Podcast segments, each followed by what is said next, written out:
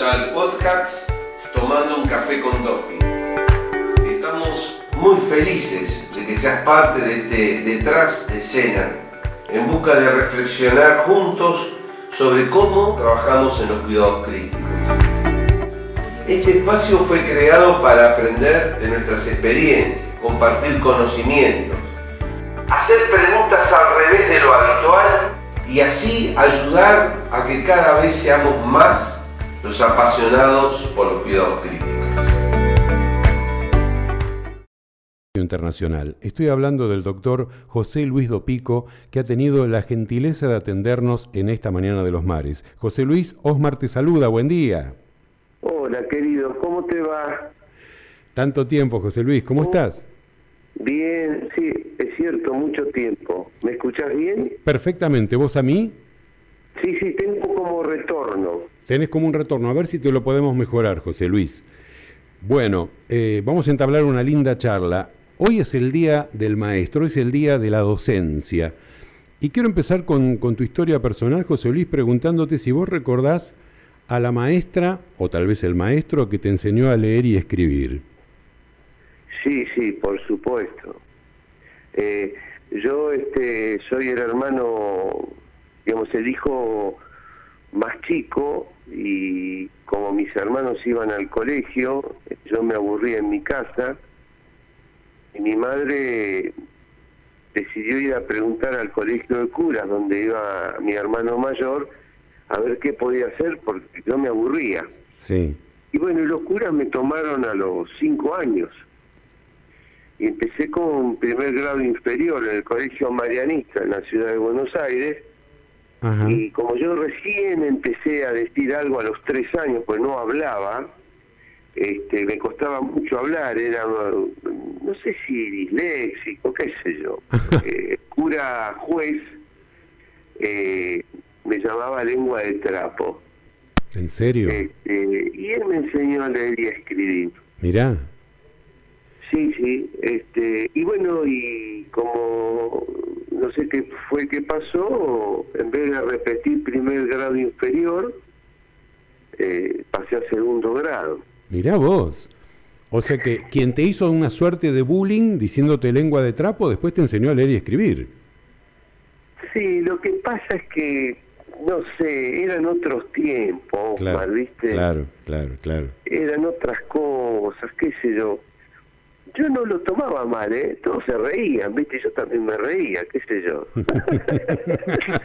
bueno, tan mal no te ha ido en la vida, porque ahora vamos a ir avanzando. Eso que eh, eso ocurrió en Buenos Aires, ¿en qué barrio, José Luis? Eh, yo soy de Flores y me tomaba el tranvía, este, me acuerdo perfecto con mi hermano mayor, y nos íbamos al Marianista, que era derecho por la avenida Rivadavia, Mm, eh, 15 cuadras.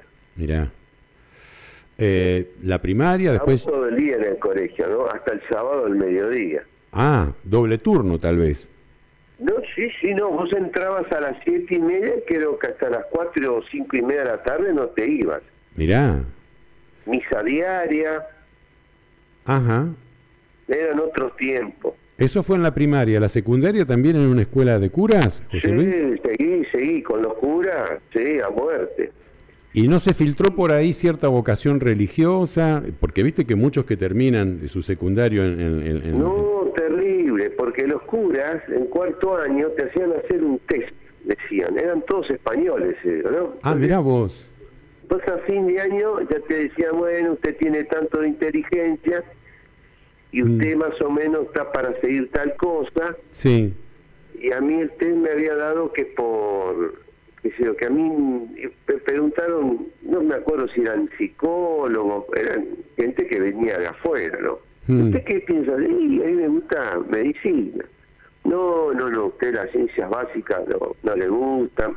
Ajá. Tiene más tendencia a hacer para hacer psicología, trabajador social. Mirá. Y me acuerdo que estaba el director del secundario, que era el cura Ruiz de Angulo, paradito, ¿viste? Con la sotana al lado mío. y los psicólogos me dicen, bueno, y si usted tiene alguna así tendencia religiosa, te imaginas la mano del cura sobre mi hombro. Ah, porque los curas te obligaban, entre comillas, que en quinto año del colegio tenías que hacer el ingreso a la carrera que ibas a empezar. Claro. Ajá. Sí ¿Y, o sí. ¿Y qué pasó, José Luis? dar ingreso libre. En esa época la UBA, Sí. gracias a Dios, había no había un ingreso irrestricto. Ajá. Tenías que dar cuatro materias, matemática, física, quim- eh, química biológica y biología, y este y entrábamos un porcentaje. Claro. Y bueno, yo cumplí años en octubre, eh, cumplí 17 años, Sí. el 30 de noviembre me recibo de bachiller, con 17 años cumplidos, Sí. y los primeros días de diciembre fuimos con dos compañeros que íbamos, este, habíamos hecho el ingreso a medicina libre, a ver si entrábamos o no. Claro. La primera vez que íbamos a la facultad. Qué bárbaro. Y bueno, y este, nos dice, preguntamos de abajo están los transparentes. Nos miramos los tres y los tres no sabíamos que eran los transparentes. ¿Y qué eran? Eran unos marcos de madera con un vidrio y atrás del vidrio estaban las listas de los que habían ingresado. Esos eran los transparentes. Entonces yo le pregunto a una chica, digo, disculpame, ¿qué son los transparentes? Me miró con una cara diciendo, mirá vos, este, estos son los transparentes. Y bueno, nos encontramos que estábamos, este, habíamos ingresado a medicina. Mirá vos. José Luis, esa es historia. esa, esa historia que está contando el doctor Dopico, hoy una eminencia del intensivismo, ¿ocurría en qué año en, en tu vida? 1970. En el año 70 vos entrás a la UBA a hacer la carrera de medicina, teniendo antecedentes en tu familia. 70. Y, Y tenías- Bueno, te- y ese día vimos Sí. en los famosos transparentes que había Sí, un curso de verano para la primer materia, que era muy importante, que es anatomía, ajá, la quinta cátedra, en el quinto piso. Sí. Y bueno, nos fuimos los tres al quinto piso sí. y de, así de inocente nos anotamos. Y a los 10 días ya estábamos cursando anatomía. Mirá vos. Porque en esa época, eh, viste, era como una, había que correr, había que recibirse pronto. Mm, Y eso no es bueno. Yo siempre doy consejos que no, no hay que hacer lo que hice yo, que yo todos los veranos dando materias. No, no, no. Eh, Las cosas hay que hacerlas en tiempo, despacio. claro.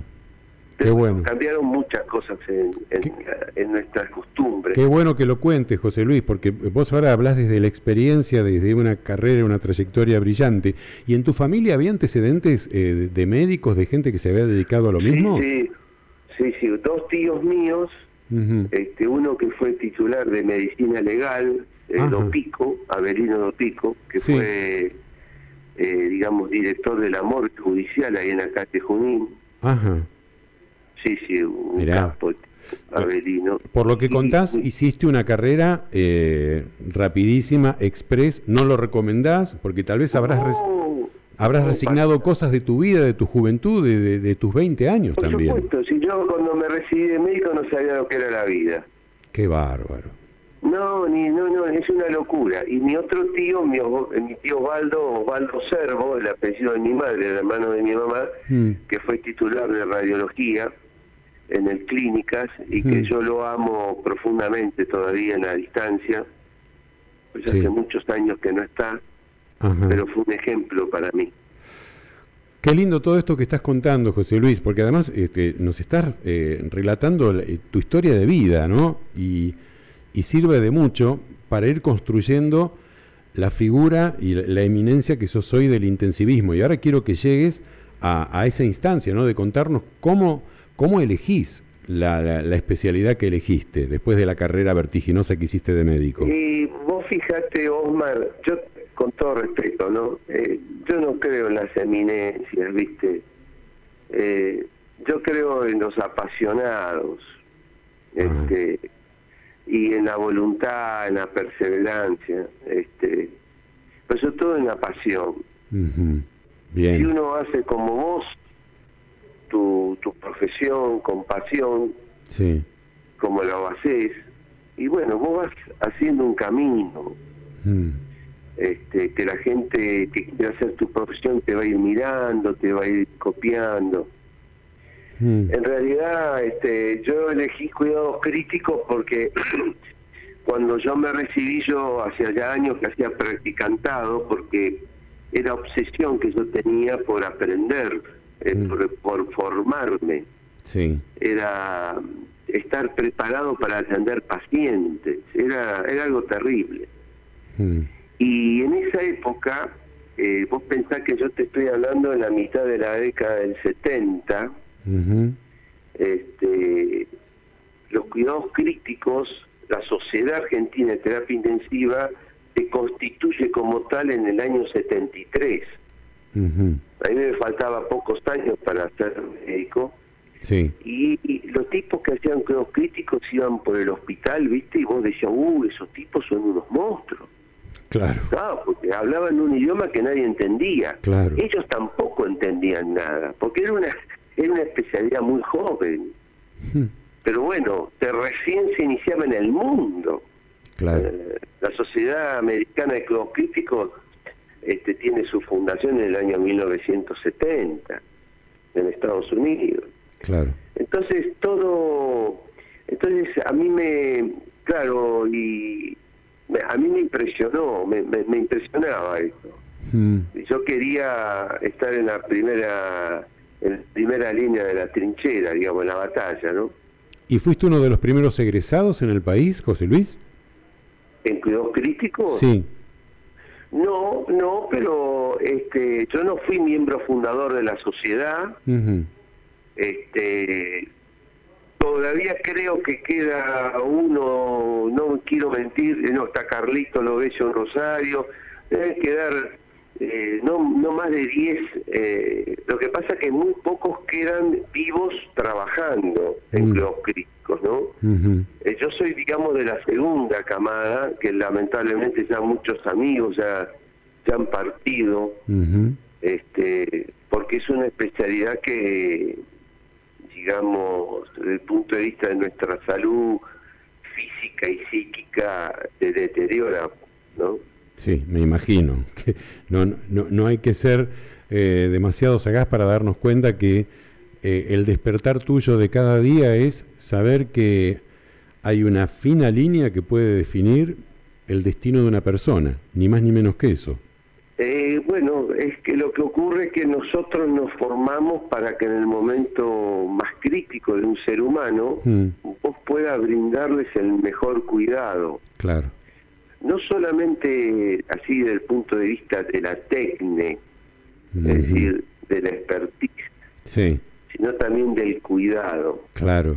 ¿Y ahí qué maestro querés evocar hoy? Si sí, es que lo ahí mi maestro en la medicina y en la vida, que hoy yo en, en mi Facebook lo volví a subir un recuerdo de él porque hace cuatro años que falleció, es Francisco Paco Maglio Francisco Paco Maglio fue miembro fundador de la Sociedad Argentina de Terapia Intensiva, era médico infectólogo, obviamente médico intensivista, y fue el fundador de la unidad de cuidados críticos del Hospital Muñiz de enfermedades infecciosas de la Ciudad Autónoma de Buenos Aires. Sí. Primer terapia intensiva de Latinoamérica eh, con una visión infectológica. Y ahí este, tuve la oportunidad de estar con él, también lo tuve de asesor en el Hospital Naval, donde yo empecé mis primeras armas y después terminé como coordinador de la terapia intensiva. Vos pensás que Paco Baglio vino en febrero del, 87, el 7 de febrero, con su mujer acá en Ecochea, donde inauguramos la terapia intensiva de la clínica regional. Mirá vos. Repetí la fecha, por favor, eh, eh, José Luis. ¿Cómo? Repetí la fecha, por favor, que diste recién. Eh, 7 de febrero de 19, si no me equivoco, sí, 87. Ajá. Te digo más, un colega tuyo ay, yo estoy con el Alzheimer a full. es un periodista que trabajó en el EU13, que siempre después terminó muchos años trabajando, debe estar trabajando, Mario Mario eh, Tambasia. El Pato Tambasia, pero ¿cómo no? El Pato. Claro. Bueno, el Pato eh, tenía un grabador, viste, esos grabadores chiquitos, Sí. y lo grabó Mirá vos. Ah, mirá vos. Ojalá esté ese, ese registro por algún lado, ¿no? Uh, para mí sería entrañable. Vam- vamos a hacer Paco gestiones. Merlo fue un maestro de la medicina, un maestro de la vida, entrañable su generosidad, su honestidad, eh, su humildad. Y ahí ya... eh, Cuánta falta que nos Sí. hace un hombre así hoy en día. Mirá vos, qué lindo homenaje le estás haciendo a uno de tus maestros.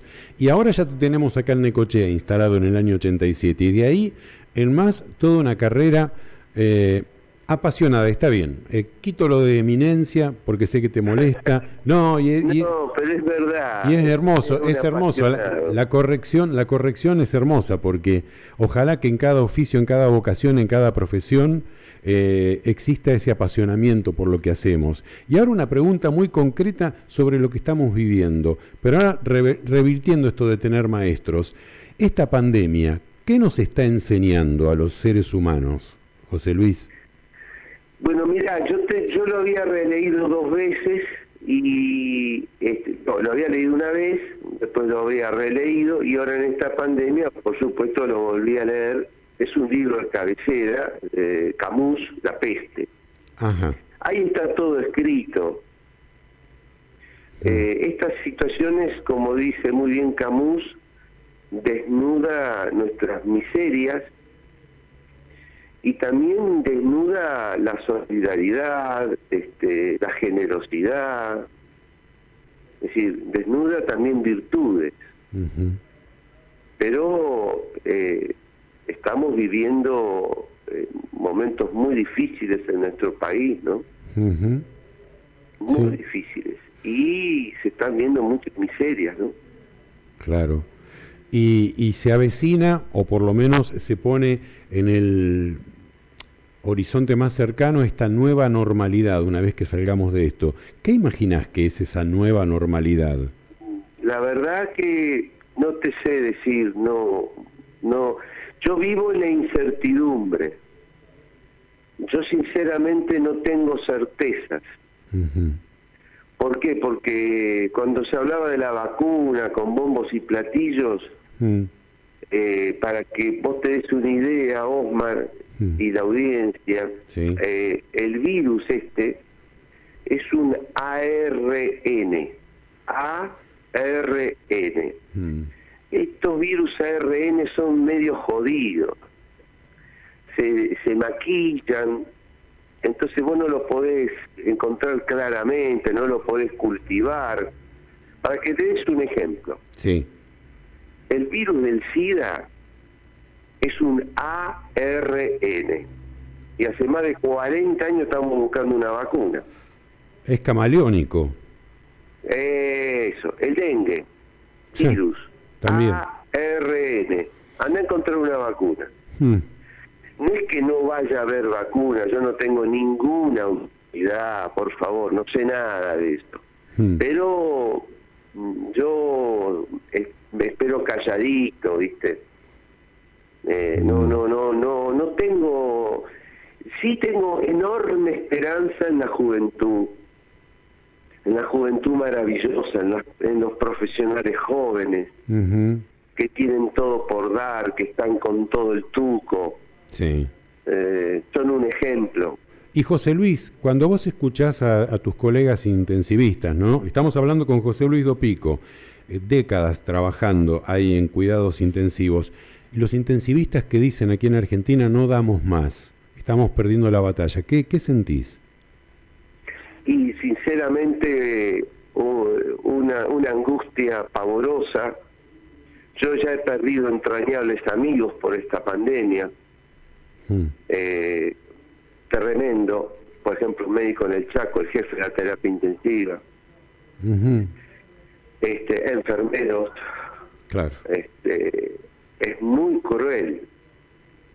Lo que pasa es que este, esta pandemia ha desnudado realidades de nuestro país Mm. y al que le gusta oír, la- eh, yo creo que siempre la verdad te hace libre. Sí. Después si vos podés solucionarlo, mejorarlo, son dos mangos aparte. Mm. Pero hay que decir la verdad.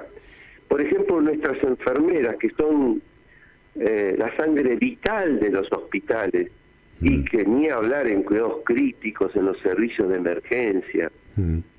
Eh, en la, por ejemplo, en la ciudad autónoma de Buenos Aires y en Sí. muchísimos distritos del país Mm. son considerados técnicos, cuando en realidad son profesionales. Claro. Eh, Eso es terrible. Mm. Si a vos te, te dicen, no, no, mire, usted no es periodista, usted es este, un proyecto de periodista, usted es un técnico en periodista. No, no, yo soy periodista. Claro. Es decir, si vos ya desde que no te reconocen lo que sos, ya empezamos mal. Claro. Claro. Entonces cuando vos no te reconocen como profesional Mm. y te pagan una miseria, una miseria por tu trabajo, Mm. entonces ¿cómo querés que se sigan formando una persona que tiene que trabajar 14, 15 horas diarias para llegar mínimamente a fin de mes? Claro. Sí. Eh, un médico de terapia intensiva promedio en el país, porque hay gente que está ganando en el país 300 pesos la hora, médicos, ¿eh? Sí. de otros 500 pesos. Entonces, muchacho, no, así no va. Es cierto que el dinero no resuelve la pandemia, Mm. Pero cuando vos tenés un reconocimiento económico, o por ejemplo un seguro de salud, Sí. o un seguro de vida, vos Claro. decís, fulano se murió, a la viuda no le van a devolver al marido que se murió trabajando en cuidados críticos o en la emergencia o arriba de una ambulancia, Mm. pero le vas a dar una mano. Claro. Hay una ley que data de 1930 que no se cumple en la mayor parte del país. ¿Cuál es, la José Luis? insalubridad. Insalubridad. Nuestro Claro. trabajo en emergencias, ambulancias, cuidados críticos, es insalubre. Claro. Eh, es, es así, Eh, está, está demostrado. Uno puede laburar hasta los 65 años en cuidados críticos como se labura en este país. En un país normal, a los 55 años te dicen, bueno, mire, usted ahora va a quedar de asesor, ¿vio? Claro. Porque ya, ya, ya dio demasiado. Claro. Claro. Claro. Entonces, todo este montones de cosas que yo te estoy diciendo, Mm. vos decís, bueno, pero José Luis, la cosa está jodida, este, no hay plata, Mm. el país está mal, obviamente. Sí. ¿Quién lo va a negar? La, la pobreza, por supuesto. Sí, sí. ¿Dónde sacamos la plata? Mm. Yo te digo muy simple. Poder legislativo, poder judicial y poder ejecutivo a nivel municipal, provincial y nacional se bajan el 50% los sueldos y desaparecen las jubilaciones de privilegio en los tres niveles. Sí. Sencillito, ¿eh? Sí, sí, sí. Es decir, porque a la persona se la va a juzgar por sus actos, ¿eh? Sí. no por sus palabras. Mm. Yo no soy político, no tengo ninguna autoridad, pero entiendo que, por ejemplo, yo aprendí de Landricina, ¿eh? yo no lo sabía, Mm. que honorable consejo de deliberantes, ¿sabes por qué se llama honorable? No, contame. Porque cuando comenzaban los consejos de deliberantes, te decía que era honorable porque iban gratis. Claro. Porque honorable viene de gratuitidad. Mm. Sí. Sí. Ah, entonces vos decís, no, mirá, José, un consejo de un concejal no puede ir gratis. Bueno, entonces no se llame más honorable, primero. Claro. Y segundo, ¿cuánto gana el concejal y una enfermera? Vamos a privilegiar, a ver. Mm. Es decir, no, y a- aparte eh, reconozcamos el trabajo individual de cada persona. Mm. No todos son iguales. Si una enfermera me hace un curso y lo aprueba, bueno, te pago más. Vos, Osma, no quisiste hacer el curso, no te, no te doy el aumento. Yo premio al que se rompe lo que vos sabés. El que demuestra que quiere crecer. El que demuestra que quiere progresar. Eso ocurre en los, en los países que le va mejor que a nosotros. ¿eh? Yo no estoy inventando nada. No, nada. No, y lo has visto en, en el terreno, en el campo, todo el tiempo. Todo el tiempo. Escuchame, vos vas a España, mm. entras en una unidad de cuidados críticos y una enfermera, ¿eh? Ella puede tomar decisiones, es decir, a este paciente le dan tal remedio a esta dosis, en un paciente crítico. Sí. Pueden manejar 20 drogas, que en terapia intensiva es muchísimo, casi, eh, casi todas las drogas. ¿Todas pueden manejar eso? No, tienen que hacer esto, tienen que aprobar esto, tienen, se tienen que matar. Mm. Pero si aprueban, tienen esa autoridad y encima ganan más dinero el mundo empodera la enfermería, le da poder. Entonces, ¿por qué si al mundo donde le va bien, nosotros no lo podamos copiar? Qué, qué notable porque hoy estás haciéndole un homenaje a, a, las enfermeras y a los enfermeros, realmente, ¿no? Pero por supuesto. Como, como que son maestros tuyos también. Pero por supuesto. Sí si yo te contara anécdotas, te tengo hasta la noche. No, ni hablar. Eh, eh, eh, pero es así. Qué bárbaro, ¿eh? Es así. solamente hay que copiar los buenos ejemplos. Y, y, tenerte a, a, vos un rato acá charlando en la radio, para mí es un verdadero privilegio, es un honor. No, para el también, por favor, no, no, no. De en serio, José Luis. Es, así, ¿eh? ¿eh? O como las mucamas que trabajan en los críticos, imagínate. No es pasar el trapo de piso y nada más, ¿eh? claro. Es lo que se llama la higiene del peridomicilio del paciente. Claro. Es limpiar todo lo que tiene el paciente a su alrededor, inclusive su cama equipamiento, sí. Eh, vos me decís, bueno, no, no, no es una estupidez. Es fundamental. Una mucama. Qué hermoso lo que estás haciendo, ¿no? Porque estás homenajeando a tus pares. No te sentís ni más ni menos. Eh, un verdadero equipo y en terapia intensiva en estos tiempos, lo que debe ser, eh, José Luis. bueno, es, que no existe lo individual, claro, Claro, claro. Con tu, sin tu productor, es decir, sin tu equipo, Listo, está bien, claro. un buen periodista, pero no podés arrancar. A vos no te, a vos no te llamé yo, te llamó mi productor. partiendo de esa base. Yo no tengo enfermedad, estoy eh, como Tarzán en la selva, a los gritos, y sin el taparrabo.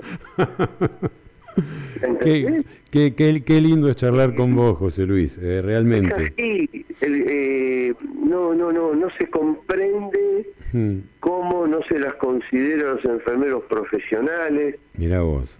Eh, los choferes de ambulancia. Claro, claro. Oh, otro temón. Yo me acuerdo siempre de mi amigo, que vos seguramente lo vas a recordar, Julito Trobo. Claro, cómo no. Por favor. Con Julito, pero mira las cosas que hacíamos arriba de la ambulancia.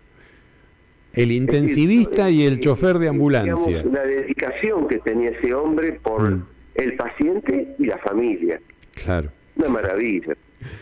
Qué, hermoso todo este, este desarrollo que hiciste de tu vida, que además te lo agradezco, eh, cosas de, tu infancia, de cómo te formaste, de tus experiencias en, el barrio de Flores, hasta llegar a Necoché y ser quien sos el apasionado intensivista que la comunidad admira y mucho, realmente, José Luis. Te lo digo en esos términos porque te dije eminencia y me, paraste el carro y está muy bien.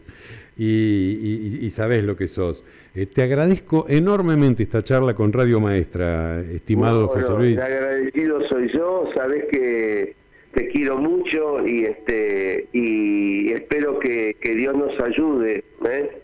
y que sepamos escucharnos Qué bien. que el ser humano tiene una boca y dos orejas. Sí. Entonces parece que es más importante escuchar que hablar. Y a vos hay que escucharte y, con mucha atención. Hay muchos saludos para vos. Eh, muy buena y didáctica nota, dice eh, eh, socio de Claudio Lariguet. Claro, claro que sí. ¿cuántos años no lo veo Claudio? Mirá. Bueno, ¿ves? Lo que está generando esta entrevista acá en la radio y va a haber más repercusiones. Es un enorme placer y, tenés que hablar más seguido, José Luis, sobre todo en estos términos, eh, realzando el valor de una enfermera, de una mucama, de un ambulanciero y de todos los que son profesionales de la salud y que hoy están peleando esta batalla y que parece que viene para rato. Te queremos mucho, José Luis. Igualmente, un abrazo muy grande para vos y para toda tu gente. ¿eh? Muchas gracias, José Luis. Un gran abrazo. Gracias a vos. Muchas gracias. Hemos hablado con el doctor José Luis Dopico, aquí en la Mañana de los Mares, en el 97.3 en Radio Maestra. Eh, en el Día del Maestro, ¿no? De la docencia, de las maestras, él creo que ensalzó tanto a maestros y a maestras de, de la medicina, que es lo suyo aquí en el 97.3, casualmente en Radio Maestra. Te esperamos en el próximo episodio. Gracias por estar del otro lado.